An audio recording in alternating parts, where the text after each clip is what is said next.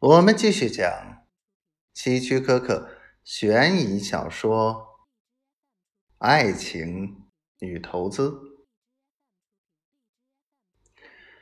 爱德华说：“没有一桩投资是不冒风险的。”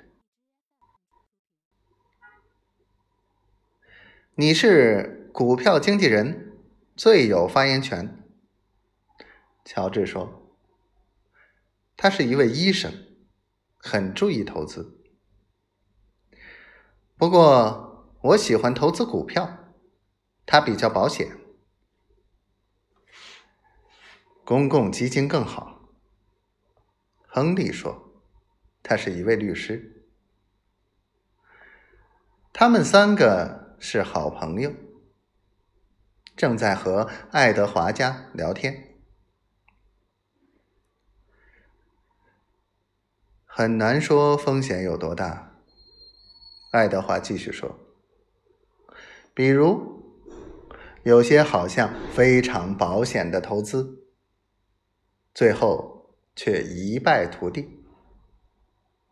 人类感情方面也一样，也有风险。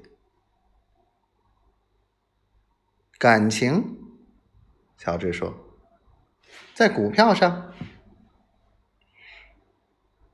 爱德华说：“投资要经历恐惧、贪婪、期待、不安、空虚、满足、失望等感情，把感情转变成行动，你就可以看到其价值了。”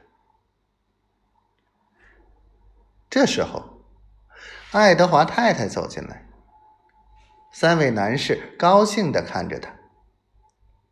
他比爱德华年轻二十岁，有一头闪亮的褐发，一张美丽的脸庞和诱人的身段。他微笑着问：“你们需要什么吗？”他看看四周，从电壶里为他们倒咖啡。